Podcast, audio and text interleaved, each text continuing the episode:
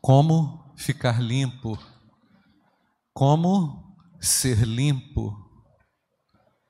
Texto 2 Reis, capítulo 5, versículo 1 até o versículo 15.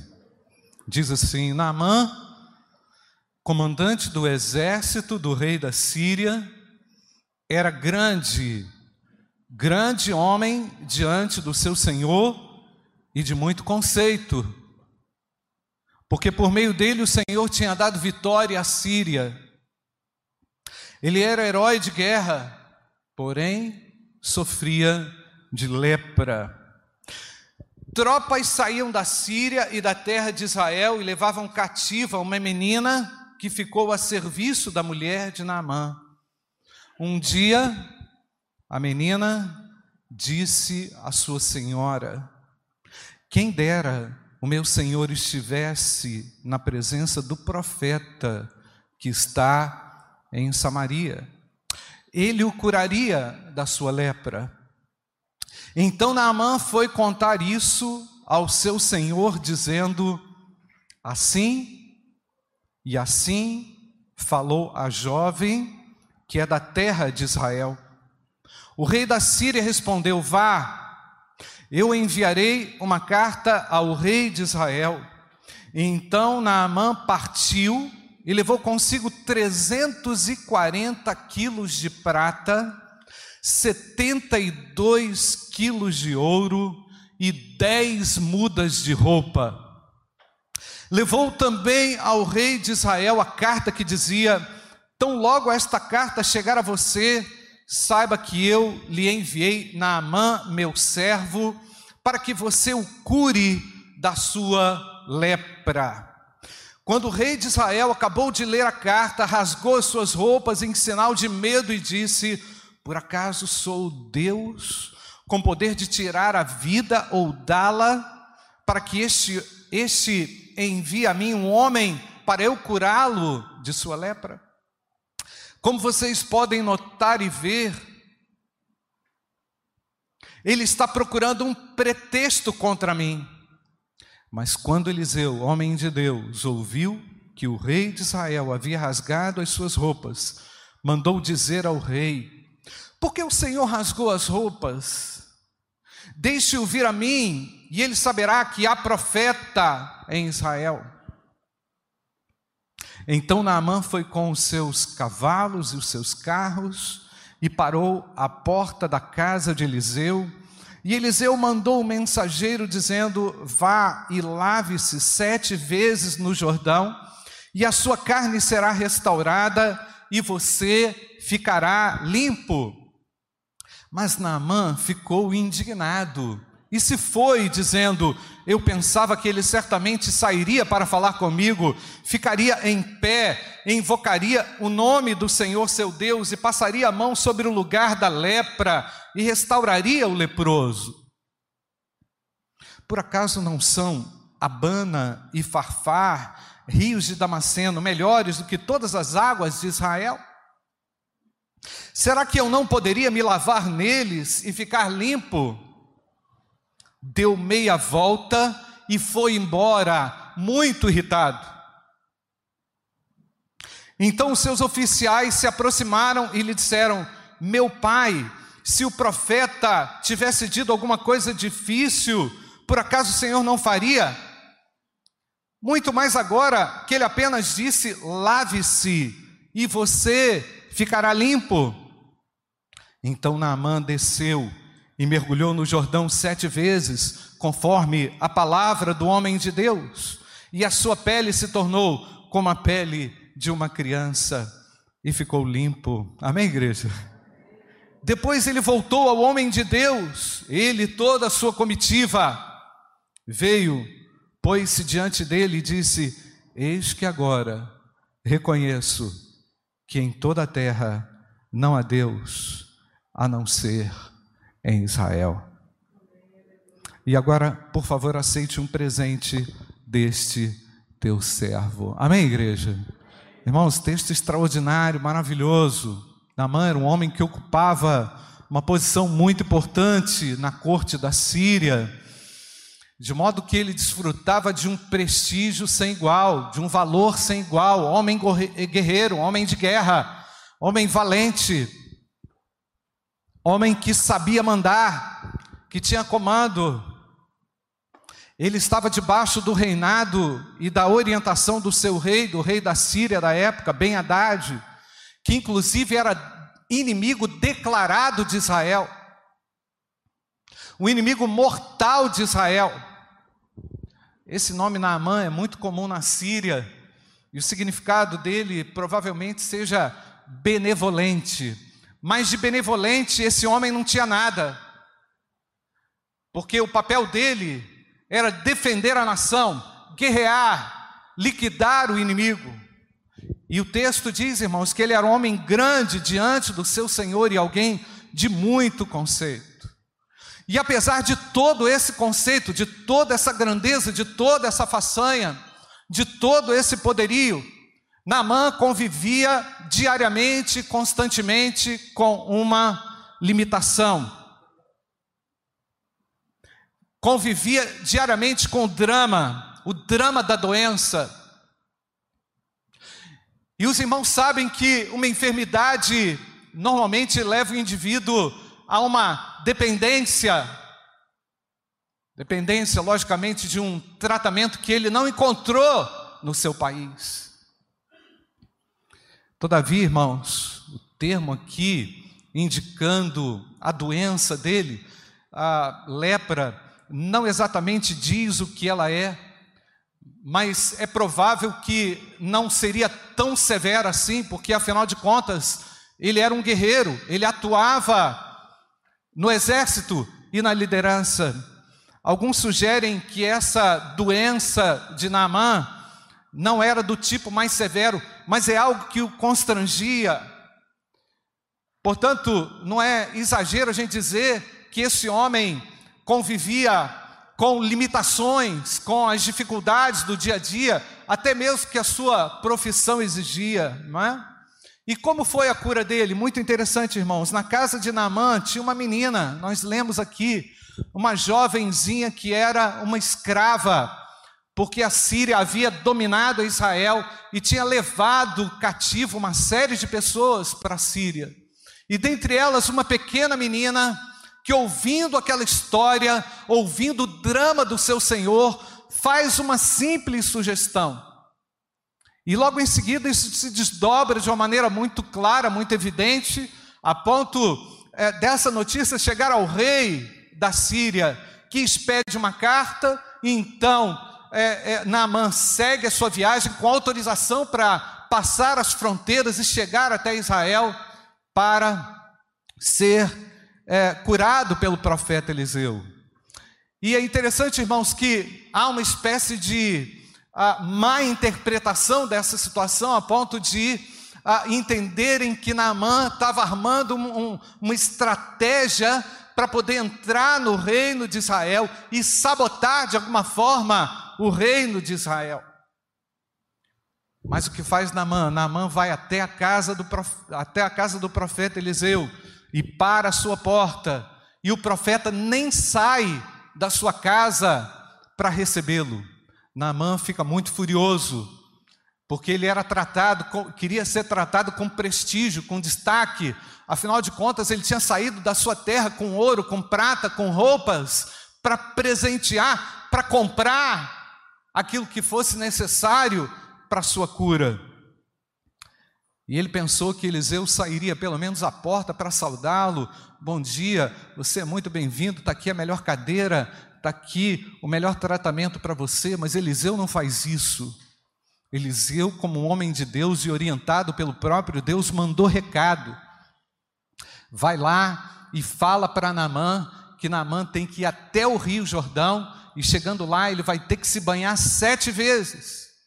Naamã se espanta com essa situação, com essa história, porque afinal de contas na Síria tinha uma uma uh, os rios eram muito melhores, e ele até debocha: será que não tem água na Síria a ponto de eu poder me lavar lá e eu tenho que me submeter a uma orientação dessa? Eu tenho que passar por um vexame desse? Na mãe, inclusive, questionou essa situação, não é? Desdenhando e aparentemente a ponto de desistir, o que, é que ele faz? Ele ouve o conselho de ah, súditos dele, que o chamam até de pai, meu pai, por favor, ouça, dê crédito à voz que vem de Deus. E Naamã então guarda o seu orgulho no bolso, vai até o rio e se banha sete vezes, e a Bíblia diz que ele ficou com a pele igual de um bebê. Amém, irmãos? Coisa linda. Quantas, quantas e quantos obstáculos Naamã teve que vencer, irmãos. E creio que de uma forma muito cuidadosa, muito orientada pelo próprio Deus que estava agindo ali naquela trama, que estava orientando tudo aquilo que aparentemente era uma, uma um caos, um caos não só para a saúde dele, e até mesmo o processo da cura, da restauração desse homem foi difícil. Então temos aqui alguns obstáculos eu quero destacar para vocês. Namã e a menina, um general que deu ouvidos a uma escravinha lá dentro da casa do, de onde ele morava e dá crédito a essa menina. Isso é algo impossível. Uma outra, uma outra coisa quase que muito difícil para alcançar o coração desse homem era a própria carta que o rei dá, oferecendo então uma diligência para que ele vá até a terra de Israel. Uma outra coisa assim, sem explicação humana. A própria viagem, que, que talvez tivesse sido bem, bem complexa e uma etapa a ser superada até chegar em Israel, apesar da Síria ser bem próxima, havia ali uma questão a, a, da travessia, da passagem até chegar ao profeta. A própria relação de Naamã com o profeta foi uma complicação, porque afinal de contas, nem o olho a olho do profeta ele pôde ver, não é?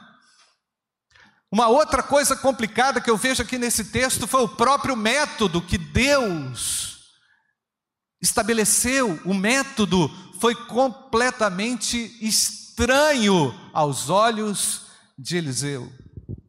E algumas implicações dessa situação é, de Naamã, que pode ter relação com todos nós, preste bastante atenção. Número um, temos uma tendência de esconder aquilo que nos constrange. Temos uma tendência de abafar aquilo que muitas vezes está muito claro para o nosso coração. Aquilo que nos constrange. Problemas que por vezes nos trazem vergonha. E os problemas e as dificuldades que temos quando eles não são colocados diante de Deus realmente nos constrangem. Pro, os problemas e as dificuldades que enfrentamos quando não so, são colocadas diante daquele que tem a cura e que tem o poder de resolver todas as coisas acabam nos trazendo ainda mais frustrações, porque Jesus Cristo é a cura. Amém ou não, irmãos? E a Bíblia diz que é importante que aquele que se aproxima dele se aproxime com fé, crendo na suficiência do poder e da autoridade do Filho de Deus. Ele tem cura e restauração e tem salvação para os doentes. Ainda que aquele homem tivesse o seu grande potencial de servir a Síria, desenvolver a sua profissão, contando com prestígio, boa, boa posição, status, tinha algo que o envergonhava grandemente. Naamã, todos os dias, convivia com o drama da vergonha. Todos os dias se sentia sujo, frustrado e grandemente frustrado. Parecia que era um, ah, uma contradição. Ao mesmo tempo em que ele era muito bom naquilo que ele fazia profissionalmente, ao mesmo tempo que ele contava com prestígio muito elevado diante do que ele fazia, ele não conseguia ficar livre, não conseguia ficar liberto, tinha algo que o limitava e era algo que o envergonhava sobremaneira. Em segundo lugar, Namã acreditou que poderia ficar livre. Tipo assim, tipo aquela conversa de vendedor, né, irmãos? O não eu já tenho. O não eu já tenho. Eu vou correr atrás do prejuízo. Eu não tenho mais nada a perder. O que, o que, me, que me resta agora é chegar até esse profeta que eu ouvi através de uma menininha escrava da minha casa e arriscar tudo. E ele estava levando dinheiro, irmãos, e grande soma de dinheiro, entendendo que poderia comprar a bênção de Deus. Ainda que naquela terra tivesse limitações quanto ao seu restabelecimento, ao seu tratamento, certamente já devia ter tentado de tudo, feito de tudo, não, ele já tinha, como disse, Naamã deu crédito à mensagem daquela menina e pensou consigo: eu vou tentar, porque não custa nada e eu vou arriscar, e Deus foi abrindo portas, porque é assim, irmãos, quando Deus coloca a mão, não tem quem impeça.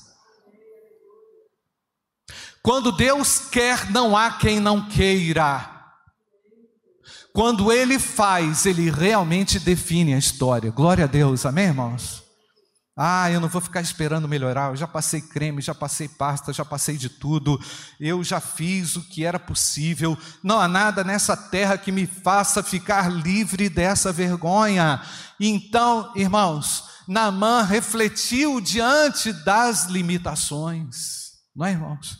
As limitações nos trazem profundas reflexões, e quem sabe até, irmãos, tem gente que perde o sono por causa da limitação. Tem gente que não consegue viver direito por causa da limitação. Tem gente que vive um drama na vida por causa das limitações. É como se o indivíduo pudesse muito e nada pudesse. É como ele se tudo tivesse e nada conseguisse. Não é, irmãos? Então, é, é, havia algo desconectado na vida de Naamã. E Deus age, irmãos, com graça, Ele age a ponto até mesmo de Jesus Cristo citar essa passagem ou essa situação no Novo Testamento, mostrando que, irmãos? Mostrando que o amor de Deus seria manifestado na terra sobre todos, porque Deus ama a todos. E ama a todos indistintamente independentemente do que vivam, da realidade, da podridão que vivem. Deus ama o pecador, glória a Deus por isso.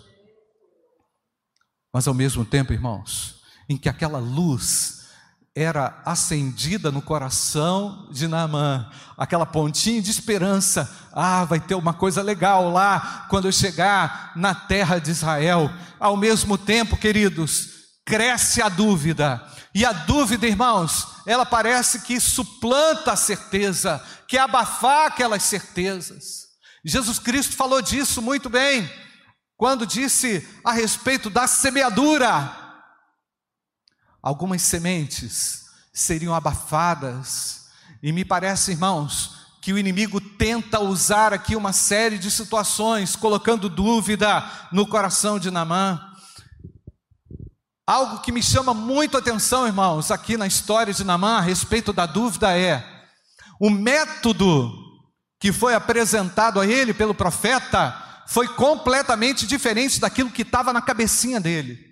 O que ele pensava, em que eh, Naamã pensava, talvez influenciado pela sua cultura religiosa, pelos falsos deuses da Síria, é que algum, algum tipo de pagelança iria acontecer ali naquele encontro, não é? Iria acontecer algum ritual miraculoso, onde ele teria que fazer algo muito difícil. Talvez Naamã tenha ficado surpresa, é, surpreso, é só isso que eu tenho que fazer? É só ir lá e me banhar sete vezes? Eu queria fazer mais. Eu queria produzir algo, uma oferenda, quem sabe, ao Deus de Israel. Mas esse não é o método de Deus. Portanto, a cosmovisão desse homem colide com a proposta de Deus. Percebe, irmãos? E à medida em que há uma colisão da cosmovisão religiosa desse homem com a proposta de Deus, ele se afasta da cura, ele rechaça a cura porque afinal de contas tinha uma verdade, ou, ou tinham várias verdades que transitavam no coração de Naamã, que o impedia de simplesmente crer na palavra do profeta. E é assim que acontece hoje também, não é, irmãos? As pessoas às vezes querem métodos extraordinários, querem coisas extraordinárias, e Jesus pede apenas para que o indivíduo creia no nome de Jesus. Amém, irmãos?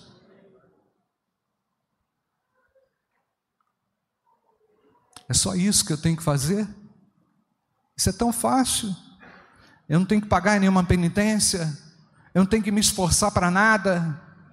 Namã lida com a dúvida, lida com um conflito grandioso. E então, meus amados, meu querido, eu quero falar com você aqui nessa noite, que chegou aqui, talvez aflito, com uma sujeira, talvez muito grande, tentando abafar os seus problemas, esconder os seus problemas e muitas vezes você pode se identificar muito bem com essa história, porque afinal de contas você é muito bom naquilo que, que você faz, mas você também convive com uma limitação. O pecado impõe a você limitações. O pecado impõe peso, peso da vergonha, do sentimento de culpa não é, irmãos? Porque todo homem lida com isso. Porque todos nós, criados à imagem e semelhança de Deus, temos um sentimento de culpa em face ao pecado ou quando lidamos com o pecado. O sentimento de culpa é algo natural que Deus colocou na humanidade para que ela reflita a respeito daquilo que faz. E muitas pessoas até ignoram isso e vão tentando viver a vida como se ela, como se essa culpa não fosse real, mas o pecado gera culpa. É verdade ou não, irmãos? O pecado gera a culpa. Gera o peso, gera limitação. Apesar de todo o seu conceito, de todo o seu potencial que tem, o pecado constrange, faz com que o indivíduo perca a sua própria liberdade, não é? é acaba é, colocando o indivíduo em torno da sua própria vergonha, que ele tenta esconder, ocultar com mentira, com até o alto engano e tentando abafar aquilo que a sua consciência lhe traz à tona. Romanos 3:23, eu quero lembrar isso a você.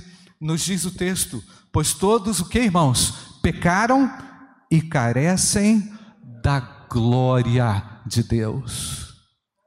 O pecado é comum à humanidade, é, é comum a mim, é comum a você.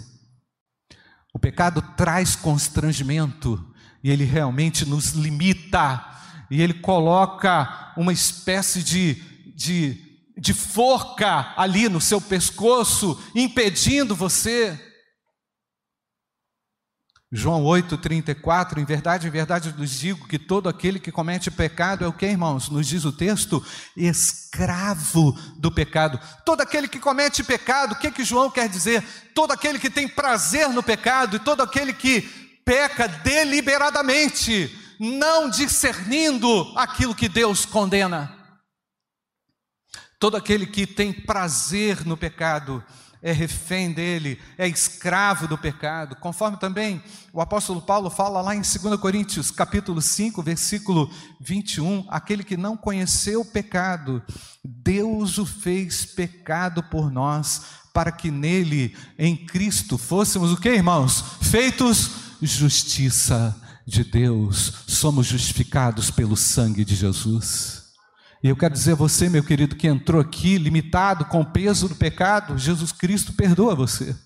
Ele ama você, ele quer lavar a sua lepra, ele pode tirar você dessa vergonha.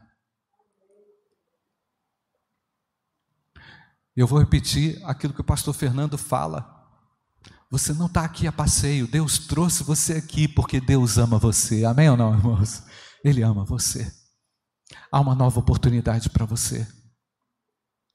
Jesus não desistiu de você, ele foi lá na Síria, e a graça de Deus entrou lá na Síria. É lindo isso, né, irmãos? E trouxe aquele homem poderoso para se submeter ao Deus Todo-Poderoso, a Deus em Israel. Glória a Deus, irmãos. O nosso Deus é presente e é pronto para limpar, e está pronto para modificar a sua história da vergonha, do vexame, do peso do pecado.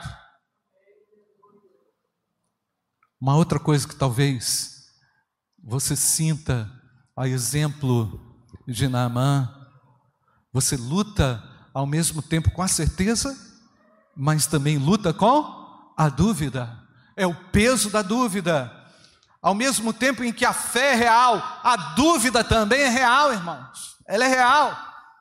E, e há um transtorno no coração do homem que o impede a tomar uma decisão. Isso é comum, porque lutamos com a nossa própria vontade, com o nosso próprio desejo, com as nossas próprias emoções, sentimentos, impressões.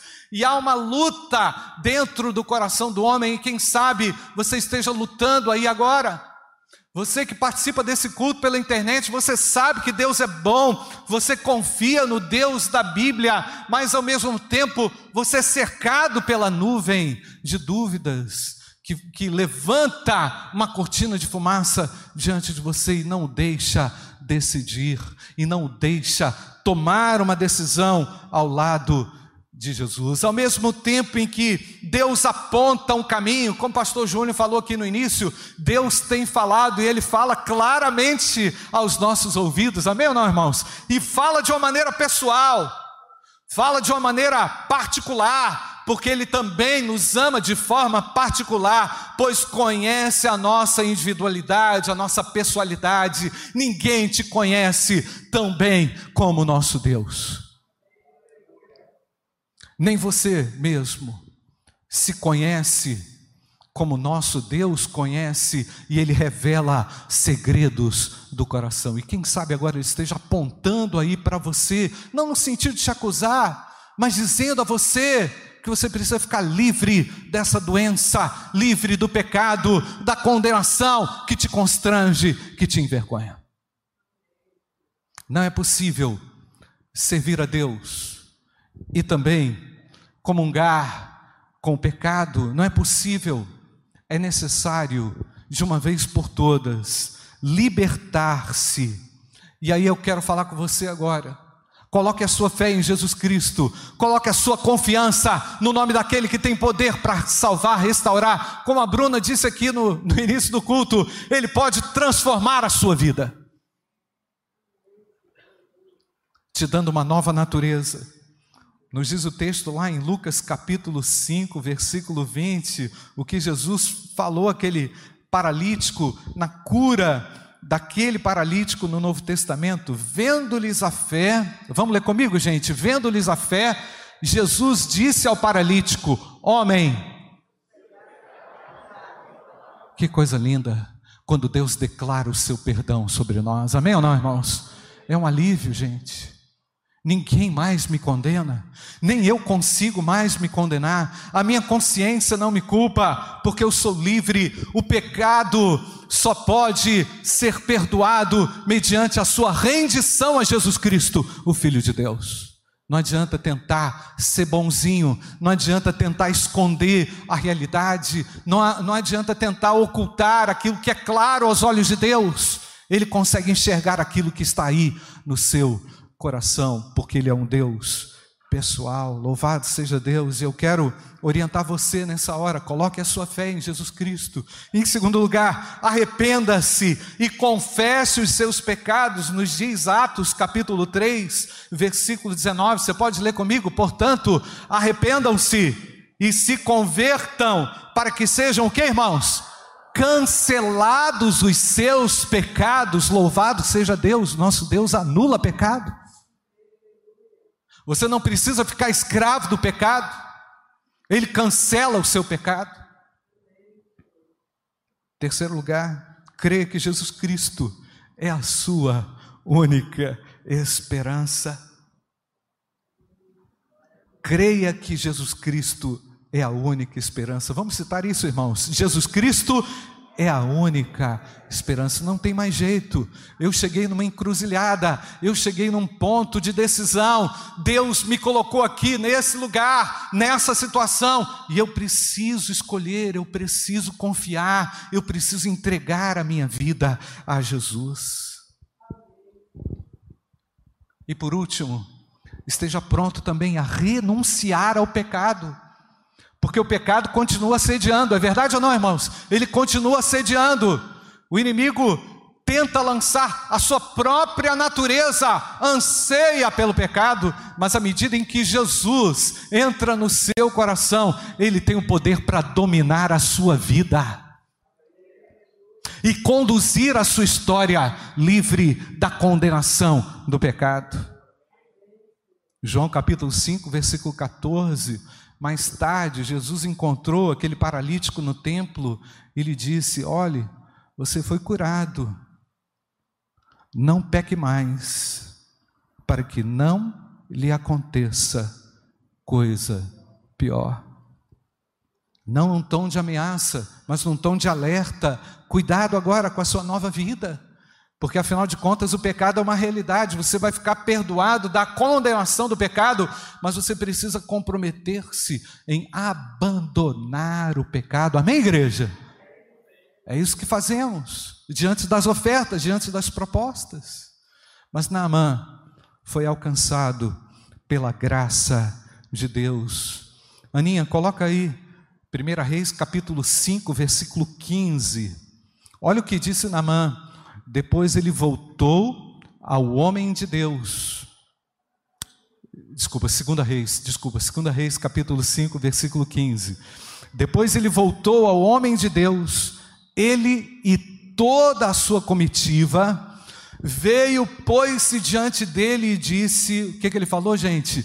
Eis que agora reconheço que em toda a terra não há Deus a não ser em Israel. Vamos ler só essa parte, irmãos, ali do, do, do travessão em, é, em sequência. Eis que agora reconheço que em toda a terra não há Deus a não ser em Israel. Eu quero falar com você que está vivendo o drama da sujeira, você pode ficar limpo pelo sangue de Jesus. Eu quero falar com você que está vivendo o drama da sua consciência pesada, te acusando a respeito do pecado. Jesus Cristo pode perdoar e limpar o seu coração nessa noite. O que impede você de crescer? A limitação do pecado. O que impede você, o seu potencial? A limitação do pecado. E Deus veio aqui ao seu encontro, pois ama você e quer você livre. E Jesus Cristo morreu na cruz. É importante que você o confesse, é importante que você coloque toda a fé em Jesus Cristo, o Filho de Deus, porque afinal de contas, Ele é a cura para a sua vida. Feche seus olhos, eu não sei como você entrou aqui. O Senhor quer mudar a sua história, pode mudar a sua história. Nós já cantamos aqui que Ele é a cura, Ele tem restauração para você. Muito mais do que a cura física, Jesus Cristo pode curar a sua alma, marcada pelo pecado. Você que está envolvido com o pecado, envolvido num vício, talvez o seu vício o leve e está levando você para longe de Deus, Jesus está vindo aqui para trazer você de volta e dizer que Ele quer você na presença de Deus. O pecado está assediando a sua vida, quem sabe você esteja envolvido com algo ilícito aos olhos de Deus. Deus quer tirar você dessa situação, não tem como se limpar de outra forma. Naamã superou todas as suas dificuldades. Naamã foi conduzido pelo próprio Deus e é interessante, várias pessoas entraram na história de Naamã. Pensa só, quantas pessoas Deus tem colocado na sua história para te mostrar o caminho, e Jesus Cristo é o único caminho que você que pode conduzir você até Deus. Eu sou o caminho, a verdade e a vida, disse Jesus. Ninguém vem ao Pai a não ser por mim. Jesus Cristo fez esse caminho, Ele é o caminho, Ele é a solução para a sua vida. Deus está falando com você. Ouça essa canção e, e, e declare aí no seu coração, pela fé, Eu não tenho, não tenho outra solução para melhorar, para resolver a minha vida, não tem como abafar o caso, tudo já veio à tona, todos já sabem, e agora eu preciso deixar esse meu pecado diante de Jesus, e eu preciso colocar a minha confiança no nome de Jesus, e Ele escuta você, Ele está ouvindo o seu clamor, a sua oração que você faz aí. Me escutas quando clamo e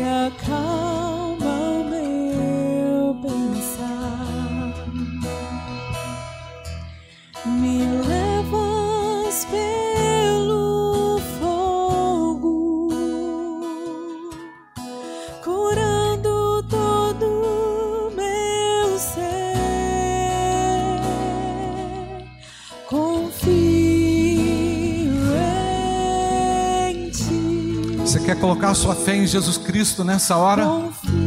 Ele é a cura para a doença da sua alma, para a lepra da sua alma. E Ele pode tirar você dessa sujeira, dessa mentira, desse engano. Só Ele pode salvar o homem, livrá-lo da condenação. Ele precisa ser o tudo para você. Eu confio, Senhor, no Teu nome. Eu coloco a minha fé no Teu nome. O Senhor tem vida eterna. O Senhor tem salvação, tem libertação, tem transformação para mim.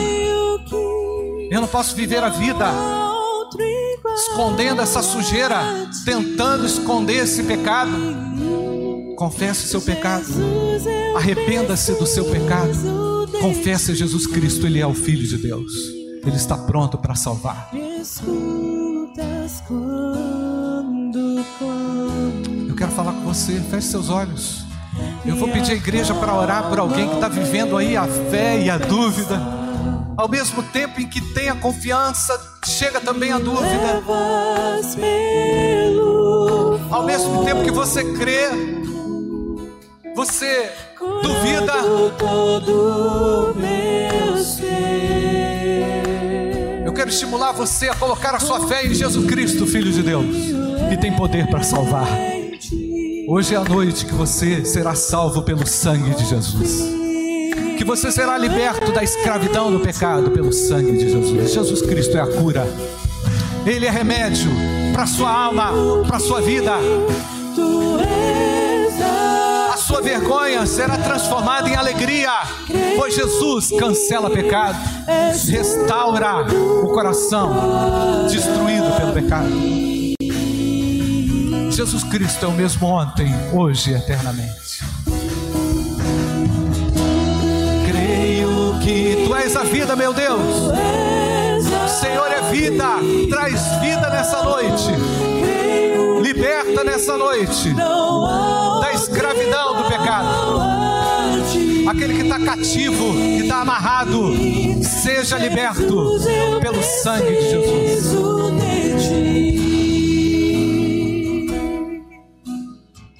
Nós vamos orar. Você que reconhece que precisa ficar livre dessa sujeira, desse pecado. Só você e Deus sabem. Ninguém está vendo, todos de olhos fechados. Eu quero ficar limpo nessa noite do meu pecado. Levanta a sua mão, nós vamos orar por você. Quero ficar limpo. Deus abençoe. Deus abençoe ali atrás. Deus abençoe ali atrás, aqui na frente. Tem mais alguém? Quero ficar livre. Que Deus abençoe você, minha querida. Pode abaixar sua mão. Quero ficar livre da condenação do pecado. Eu coloco a minha fé em Jesus Cristo para salvação e libertação. Há mais alguém? Levante a sua mão bem alto. Deus abençoe ali atrás, querido. Senhor, visita você aí no seu lugar. Mais alguém? Só Jesus Cristo pode cancelar pecados. Não adianta abafar o caso, não adianta esconder. Não adianta esconder que Deus te abençoe, meu querido. Há mais alguém? Levante a sua mão bem alta. Eu quero ficar limpo da condenação do pecado. Que Deus abençoe. Pode abaixar, minha querida. Deus abençoe sua vida. Jesus está te visitando aí no seu lugar. Em nome de Jesus. Nós vamos orar. Pai bendito, obrigado pela tua graça. Obrigado porque realmente o Senhor está aqui entre nós, transformando, libertando, salvando, curando, modificando a história. Obrigado, Pai, porque mediante a nossa confissão, arrependimento leal e sincero, o Senhor cancela a nossa dívida. Aleluia. O Senhor nos justifica diante do Pai. Louvado seja o teu nome. E é pela fé que nós aceitamos o teu nome, Pai, que aceitamos a ti e reafirmamos aqui o nosso propósito de sermos leais seguidores de Jesus. Abençoa, Senhor, com salvação, com a nova natureza, aleluia. Derrama do teu espírito sobre aquele que realmente nasceu de novo agora, Pai. Faz nascer essa nova criatura em Cristo Jesus, limpando, tirando a vergonha, o constrangimento, pois agora, como remidos, podemos adorar ao Senhor. Eu te louvo, Pai, porque tu és um Deus que restaura o homem e que faz novas todas as coisas, aleluia. Bendito seja o Cordeiro de Deus que tira o pecado do mundo, limpa, Deus, restaura, Pai. Coloca agora corações quebrantados diante de ti, te adorando, confessando, exaltando a Jesus porque todo joelho se dobrará e toda língua confessará que Jesus Cristo é o Senhor. Portanto, Deus, nós te exaltamos como Deus único, verdadeiro, grandioso libertador. Tu és a cura da alma, tu cancela a dívida do homem através da fé. Louvado seja o teu nome, Senhor. Ó oh, Pai, obrigado, porque o Senhor nos visita nessa noite, o Senhor nos agracia nessa noite. E obrigado porque para ti não há impossíveis. Ó oh Deus, faz surgir essa nova natureza, segundo a tua vontade, segundo o teu querer, Pai. A tua palavra nos diz que tu lanças na profundeza dos mares os nossos pecados, e dos nossos pecados não nos lembrarás mais. Muito obrigado, Senhor, muito obrigado, porque a restauração em ti, a cura em ti, Senhor. Obrigado, Senhor. Nós te adoramos e oramos, Pai, em nome de Jesus. Em nome de Jesus.